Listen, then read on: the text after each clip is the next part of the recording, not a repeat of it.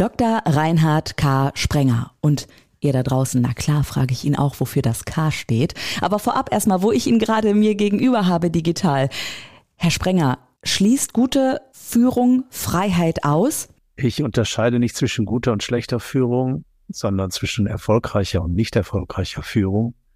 Und erfolgreiche Führung schließt notwendigerweise Freiheit ein. Uh, eine interessante These und wie ihr vielleicht ein Stück mehr Freiheit in euer Business und in, auch wenn ihr angestellt seid, in euer selbstbestimmtes Arbeiten bekommt, darüber sprechen wir jetzt. Campus Beats. Wir sprechen mit den klügsten Businessköpfen einfach über das, was sie wirklich bewegt. Campus Beats, dein Business Update. Worum geht's? Aktuelle Trends, neue Skills, Bücher. Campus Beats. Radikal führen oder Gehirnwäsche trage ich nicht. Selbstbestimmt leben und arbeiten. Kaum einer hat so viel Führungsexpertise wie er. Dr. Reinhard K. Sprenger, heute ist er bei mir. Seine Bücher sind erschienen im Campus Verlag. Hi, ich bin's wieder, Andrea Peters hier am Start und ja, ich könnte über ganz, ganz viel mit Herr Dr. Sprenger sprechen, aber ich würde dich da draußen gerne mal fragen, was bedeutet denn für dich Freiheit? Im Job oder auch ganz persönlich? Für mich bedeutet Freiheit auch finanzielle Freiheit und selbstbestimmtes Arbeiten. Vielleicht hast du andere Antworten. Schick sie mir gerne per Mail. Du findest die E-Mail in den Show Notes. Natürlich wie immer. Da sind auch noch viele, viele andere Folgen übrigens, wenn du mal reinhören möchtest in Campus Beats. Aber jetzt erstmal, bevor es losgeht und bevor wir in die Freiheit eintauchen, erstmal Moin, Herr Dr. Sprenger. Schön, dass Sie da sind. Peters, grüße Sie. Äh, wofür steht denn jetzt das K in Ihrem Namen eigentlich? ähm, als ich damals Ende der 70er mich bei der GEMA für musikalische Vervielfältigungsrechte anmeldete, weil ich meine Songs dort schützen lassen wollte. Habe ich mich in meinen Namen Reinhard Sprenger dort angegeben und dort wurde mir gesagt, dass es davon schon drei gäbe. Ich sollte mir doch ein Pseudonym zulegen. Da mir nichts Kluges einfiel, habe ich dann meinen zweiten Geburtsnamen gewählt und habe den abgekürzt zu K. Und daher ist dieses K, steht heute für Kurt. Kurt, auch sehr schön. Warum ähm, haben Sie nicht so einen ganz anderen Namen genannt? Ich meine, Sie haben gerade selber auch gesagt, Sie machen Musik. Sie haben, glaube ich, auch ein vollständig professionell eingerichtetes Tonstudio, oder? Das hat ein Freund von mir, in dem ich sehr häufig arbeite. Mhm. Ähm, ja, das, die Musik äh, hat mich Zeit meines Lebens begleitet. Das ist etwas, was ich dann irgendwann Anfang der 80er abgewählt habe, weil ich mich äh, für nicht talentiert genug erlebt habe. Und dann habe ich gesagt, nein, geh den akademischen Weg und für mich, glaube ich, war es das Richtige. Kann ich nicht einschätzen, aber ich würde gerne mal einen Song von Ihnen hören, Herr Dr. Sprenger. Ich weiß, Sie sind promovierter Philosoph und deswegen ja auch hervorragend passend ähm, zu unserem Thema Freiheit.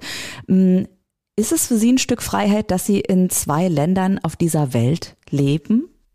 Das ist ein kleines Element davon, dass ich die Möglichkeit dazu habe. Das ist aber nicht der, wäre nicht der Kern meines Freiheitsbegriffes, sondern es ist nur eine, fast möchte ich sagen, praktische Aufteilung. Ich lebe in New Mexico. Das ist äh, neither New nor Mexico.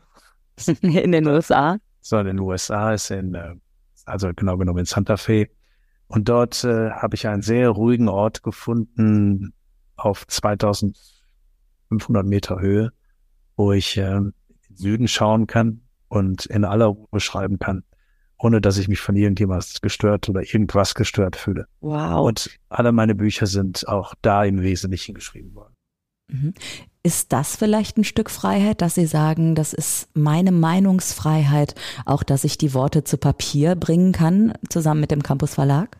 Es ist eine Möglichkeit, die, ähm, die ich mir geschaffen habe durch harte Arbeit. Das ist mir nicht zugefallen. Und es ist meine Art und Weise, ähm, Bücher zu schreiben, den Gedanken auf den Grund zu gehen. Als ich damals mich selbstständig machte, war es ja im Wesentlichen, also aus dem Management-Sein herausging, war es im Wesentlichen motiviert dadurch, dass ich ja keinen einzigen Gedanken vernünftig zu Ende bringen konnte. Also ein Meeting jagte das andere und so weiter. Und dann brauchte ich einfach Zeit äh, und diese absolute Konzentration. Und die wird mir da auch durch die Umgebung geschenkt. Und ich glaube, ja, dafür bin ich dankbar. Ich hoffe, das liest man auch in meinen Büchern. Ich habe es auf jeden Fall gelesen. Ich habe die Bücher, ich bekomme die Bücher ja immer vom Campus Verlag dann in digitaler Form, wobei ich sagen muss, ich liebe das Papiergefühl auch, ja, Neudeutsch irgendwie die Haptik. Ist das bei Ihnen auch so, dass für Sie Bücher fast schon wie so ein Statussymbol sind? Also ich sehe bei Ihnen im Hintergrund gerade keine Bücher, aber haben Sie so eine riesen Bücherwand? Also als ich in die Schweiz umgezogen bin, habe ich fast 5000 Bücher weggeworfen. Das war furchtbar. Oh, das glaube ich. Ich habe aber immer noch bestimmt 5000. Äh, die meisten, die meisten davon völlig ungelesen, sondern mir geht auch dieses haptische, mag ich auch sehr. Ich muss auch zugeben und bin ich ganz sicher, welche Konsequenzen das hatte. Mein erstes Buch, Mythos Motivation, 1991 im Campus Verlag erschienen, habe ich noch mit Bleistift auf Zetteln gemalt, ja, geschrieben. Das heißt, ich habe ein DIN A4-Blatt in der Mitte gefaltet, rechts mit Bleistift den, den Fließtext und auf der linken Seite die Ergänzungen. Ah, oh, sehr schön. Die, der Wechsel zum Computer stilistisch durchaus vielleicht mal ein Verlust war. Mhm. Also das kann ich ja jetzt so nicht im direkten Vergleich sagen, weil ich ihr erstes Buch noch nicht gelesen habe, mache ich natürlich nach diesem Podcast. Also das ist ja jetzt so ein gutes Neugierig machen, was sie da machen, da muss ich jetzt unbedingt mal reinblättern. Ähm, aber wenn ich auf das Buch schaue, Gehirnwäsche trage ich nicht ich muss sagen, da musste ich auch erstmal, es hat einen äh, Moment gedauert, bis der Groschen gefallen ist, ja, wie Gehirnwäsche trage ich nicht. Ach ja, die Wäsche so im Korb. Und ich habe es mir direkt ganz bildlich vorgestellt. Und auch ihr Buch erschien im Campus Verlag ist für mich sehr bildhaft geworden. Und auch so ein Stück weit ein Bild für ihr freiheitliches Denken im Unternehmen, weil sie haben ja nun mal auch viele Erfahrungen auch äh, gesammelt in großen Konzernen international. Deswegen vielleicht gehen wir mal so ein bisschen spazieren spazieren wir mal mit der Wäsche, hängen sie so nach und nach auf, ja, damit sie sie nicht weitertragen und spazieren in Richtung Freiheit und Unternehmertum. Vielleicht können Sie das mal kurz umreißen, was das für Sie bedeutet, wie da die Zusammenhänge vielleicht auch sind. Also zunächst mal das Buch Hirnwäsche trage ich nicht ist eine Zusammenfassung von Texten, die mehrheitlich in der Neuen Züricher Zeitung NZZ erschienen sind. Das hat zur Konsequenz, dass ich den Freiheitsgedanken und den Menschen als Freiheitswesen nicht nur auf die Unternehmensführung, auf das Leben im Unternehmen konzentriert habe, sondern in weitere Lebensbereiche hinein, in die Politik, in die Gesellschaft, auch in die Schulen beispielsweise. Und diese Texte sind hoch verdichtet und äh, sie versuchen dieses Prinzip äh, der Freiheit in diesen Situationen, in diesen spezifischen gesellschaftlichen Lagen an bestimmten konkreten Fällen äh, zu konkretisieren, also vorstellbar zu machen. Mhm. Und ähm, das gibt doch häufig einen anderen Blick, als der normalerweise Mainstream ist. Und dieser Punkt des Mainstreams äh, ist ja für das Thema Gehirnwäsche nicht ganz unwichtig. Also wenn man durch die Medien mit der immer gleichen Logik, mit der immer gleichen Rationalität äh, befeuert wird, dann fängt man ja diese Welt oft in dieser Logik zu verstehen und für alternativlos zu halten. Und ich habe mein ganzes Leben im Grunde nichts anderes getan, als neue oder Alternativen einzuführen. Also das, was früher ausgeschlossen ist, wieder zur Wahl zu stellen. Hier würde ich gerne einmal noch tiefer nachfragen. Beat on Repeat. Haben Sie noch mal ein konkretes Beispiel für mich auch, wo Sie mir das ja noch bildhafter machen können? Am besten kann ich es, glaube ich, für unsere Hörer in der Unternehmensführung deutlich machen. Zu früheren Zeiten im Bereich des Taylorismus, des Maschinendenkens, äh, herrschte in den Unternehmen vorrangig das Paradigma, also diese, heute sagt man das Narrativ oder die Erzählung, des äh, Kostenvernichtungswahnsinns. Also Kostenvernichtung, ja, Effizienz, Effizienz, Effizienz. Und das macht man im Wesentlichen, indem man aus dem so oder so ein nur so macht.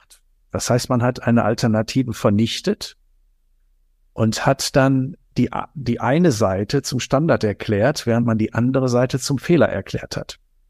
Und das ist zweifellos kostensparend und äh, funktionierte auch ganz gut bei relativ stetigen, prognostizierbaren Umwelten. Wenn nun diese Umwelt sich ändert und man nach wie vor bei dieser Alternativvernichtung bleibt, merkt man plötzlich, dass wenn man die Alternative vernichtet hat, auch die Verantwortung vernichtet wurde. Weil nur die Freiheit macht verantwortlich.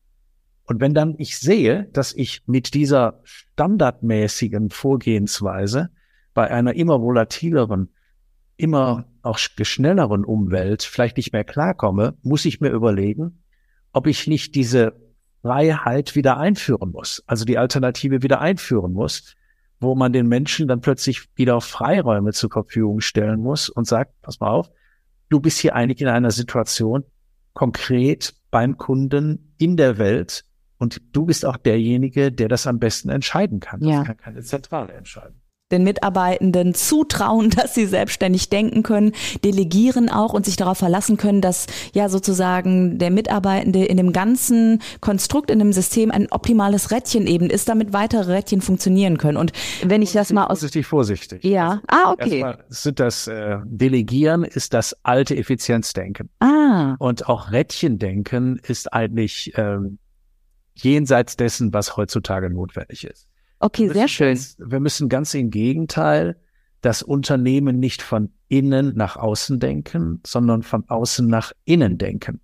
Und damit sind gewissermaßen die Mitarbeiter beim Kunden in der Welt, am, wie man so sagt, am Point of Sale, diejenigen, die das Management treiben müssen und mhm. nicht umgekehrt. Mhm. Und das bedeutet, dass wir, wenn wir über die Rolle von Management sprechen, wir nicht mehr von raumfüllenden Managern reden sollten, sondern von raumöffnenden. Und das ist ein völlig anderes Denken mit Blick auf den Mitarbeiter. Und die zentrale Frage war für mich ja immer, wie schaue ich den anderen an? Ist der andere Mittel zu meinem Zweck oder ist er Selbstzweck? Ist er ein Erwachsener, dem ich auch Erwachsensein zumuten kann und zumuten muss? Oder ist er sozusagen ein defizitäres Mängelwesen, dessen fundamentale Fehlerstruktur von mir als Führungskraft zu kompensieren ist. Also ist eine mhm. Frage des Menschenbildes, ja. die wesentliche Rolle spielt. Und ja. ich meine ja, man muss den Mitarbeitern Selbstverantwortung, Klammer auf, die Möglichkeit zu wählen, nicht nur geben, sondern man muss sie einfordern. Das heißt, sie haben die Pflicht, sozusagen unternehmerisch zu handeln und zu mhm. denken. Top-Tipp hier für Führungskräfte und für alle, die dies werden wollen. Vielleicht, wenn ihr überlegt, gerade ein Unternehmen zu gründen, ähm, ein Startup ne, und so weiter oder auch Kooperationen einzugehen. Schaut mal in die Bücher von Dr. Reinhard K., in Klammern Kurt Sprenger. Ich weiß auch noch andere Dinge über sie. Die haben sie mir im Vorgespräch sozusagen verraten und mir auch gesagt, ja, diese Information stammt aus einem Wikipedia-Artikel, den Studierende irgendwann mal über mich angelegt haben. Da steht nämlich, nämlich, dass sie bei einem indigenen Volk gelebt haben und mm, da hat mich natürlich in Zusammenhang mit freiheitlichem Denken und Freiheit natürlich auch direkt angepiekst. Was haben Sie da mitgenommen? Was haben Sie da gelernt? Weil ich kann mir bei Ihrem Charakter ehrlich gesagt nicht vorstellen, dass Sie wohin gehen und dann sozusagen Sachen mitbringen und die jemanden aufdrücken wollen, sondern ganz im Gegenteil. Sie sprechen natürlich schon ein großes Problem an. Ne? Der in einem meiner Songs habe ich mal äh, geschrieben, äh, wohin du auch gehst, wo du auch stehst, der Irrtum ist, du nimmst dich immer mit. Und das ist natürlich auch da. Das heißt, ich gehe ja nicht voraussetzungslos da rein. Mhm. Aber als ich dann doch sehr lange, also in den Anfang der 90er Jahre mit den Hopi zu tun hatte, die das Stamm im Südwesten der USA, habe ich auch wieder die Alternative gesucht. Ja, also das andere dass mir das wieder Möglichkeitsbewusstsein erzeugt. Und das war faszinierend, zunächst mal zu sehen, natürlich, dass die in weiten Teilen ihrer Lebensführung, sag ich mal, durchschnittlich amerikanisch sind. Aber da gibt es doch so ein paar Aspekte, die mich, ja, die mir doch wieder eine Alternative zur Verfügung gestellt haben, wie zum Beispiel die Zeitkonstruktion. Mhm. Die denken Zeit zirkulär und niemals linear. Ja, bis hin zu einem Punkt, wo sie sagen, also Zeit ist überhaupt gar kein Strahl, sondern die Vergangenheit läuft sozusagen oder die Zukunft läuft gewissermaßen durch, durch uns durch und lagert sich als Vergangenheit ab. Dort kann sie betrachtet werden. Aber so etwas wie, wie eine Zukunft im Sinne von etwas Neuem, eine solche Konzeption haben die gar nicht, sondern es ist die Wiederkehr in anderem Gewande. Mhm. Das schien mir einfach interessant zu sein, darüber nachzudenken. Also erstmal ähm, nicht sofort zu urteilen, sondern auf mich wirken zu lassen, wie ich es auch in meinen Vorträgen immer wieder den Menschen zurufe und sage, also lassen Sie erstmal ein Argument, einen Gedanken zu, bevor Sie ihn ablehnen. Und Sie haben das in dem Sinne dann ähm, auch gemacht und hat Sie das verändert damals, diese Zeit? Das kann ich selbst schlecht beurteilen. Meine soziale Umgebung damals, die, für die schien ich plötzlich sehr verändert zu sein. Ach. Ja, also da, die haben doch zum Teil etwas irritiert reagiert. und äh, also, wenn dann plötzlich man doch etwas anders daherkommt als erwartbar, hm, naja, reagiert man nicht immer mit Hurra, sondern möchte ja auch gerne diese Stetigkeit erwarten. Ja. Äh, mir persönlich hat das unendlich viel gebracht. Ich lebe seit Anfang der 90er dort drüben und äh, meine auch, dass ich eine Weite des Denkens auch fast, möchte ich sagen, territorial inhaliert habe, ähm, die mir sehr wichtig ist. Wie kann denn freiheitliches Denken, wenn wir nochmal jetzt von dem sozusagen indigenen Volk in die ähm, Konzerne, in die Unternehmen, in die Businesswelt reinspazieren, weil wir haben ja noch ein bisschen äh, Gehirnwäsche aufzuhängen. ähm, wie kann denn da ein freiheitliches Denken gelingen oder auch ein selbstbestimmtes Arbeiten? Haben Sie da Tipps?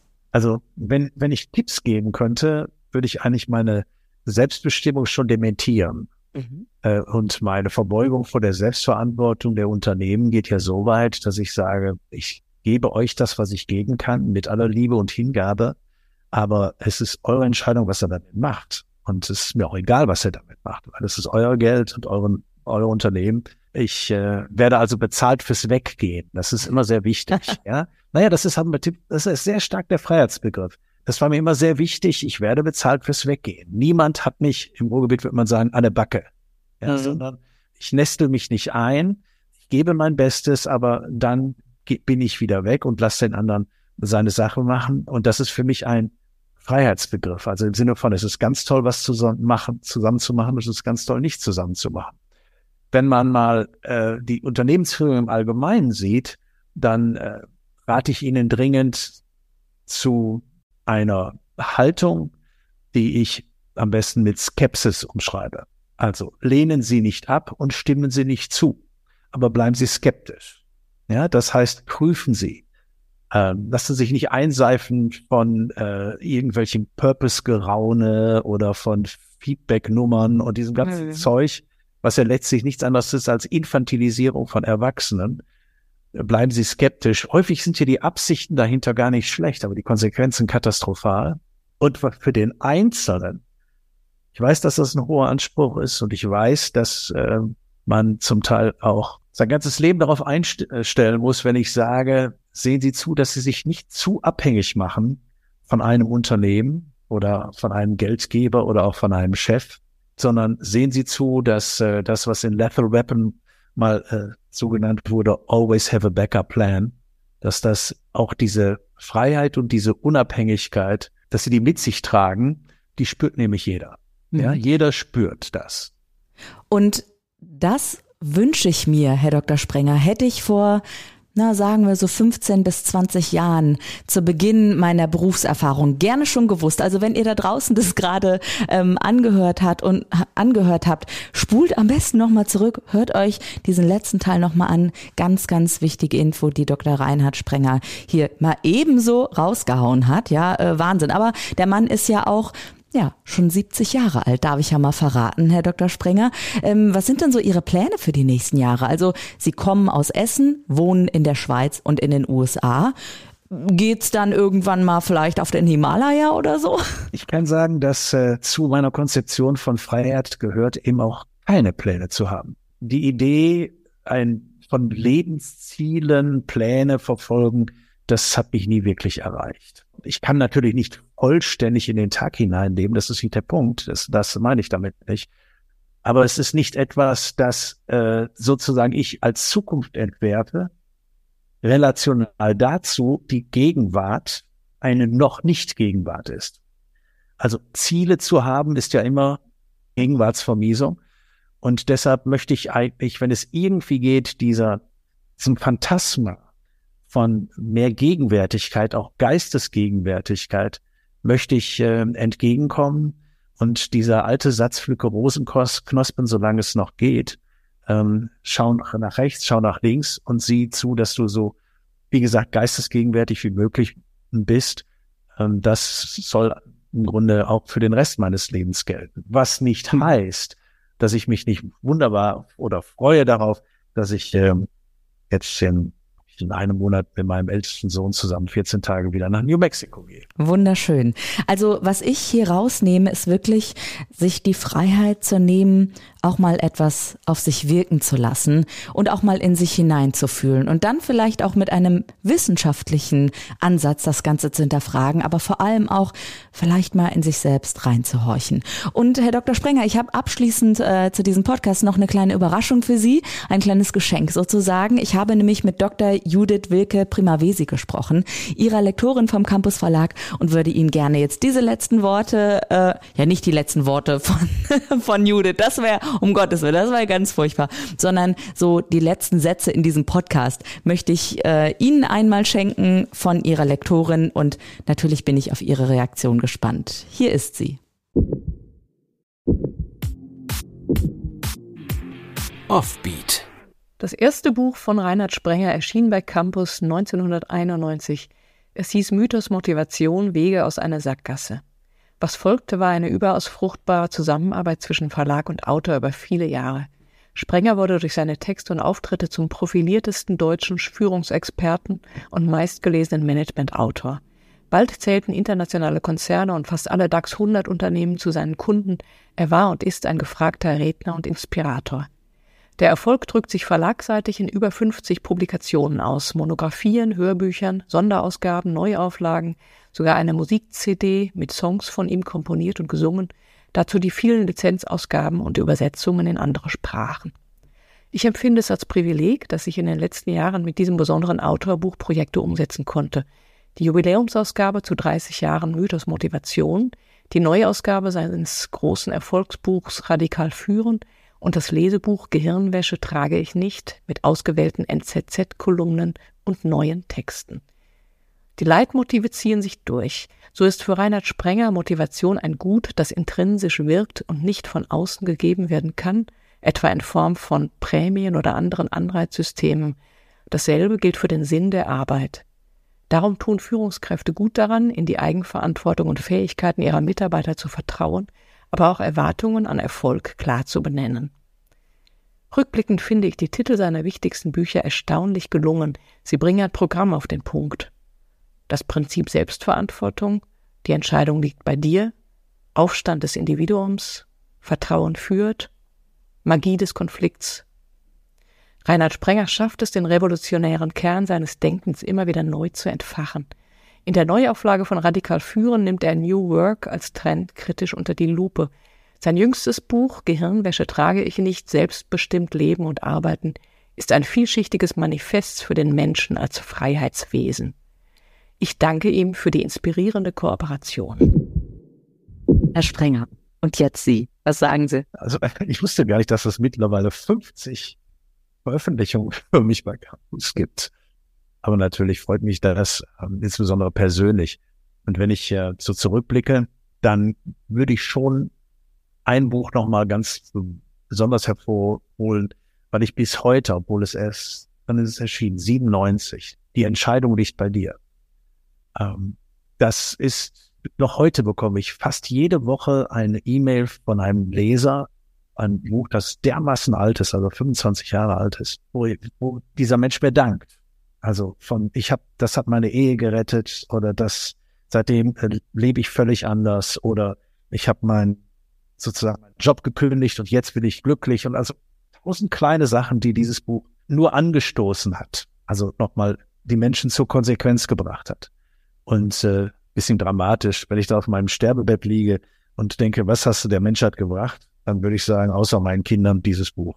Und Musik, nicht zu vergessen, von Dr. Reinhard Sprenger, der hoffentlich mit seinem wunderschönen Ausblick auf 2500 Höhenmeter, so erinnere ich es, wahrscheinlich noch ganz viele Texte verfassen wird. Herr Dr. Sprenger, herzlichen Dank für dieses wunderbare Gespräch. Danke Ihnen auch. Campus Beats. Mehr Campus gibt es unter www.campus.de slash podcast.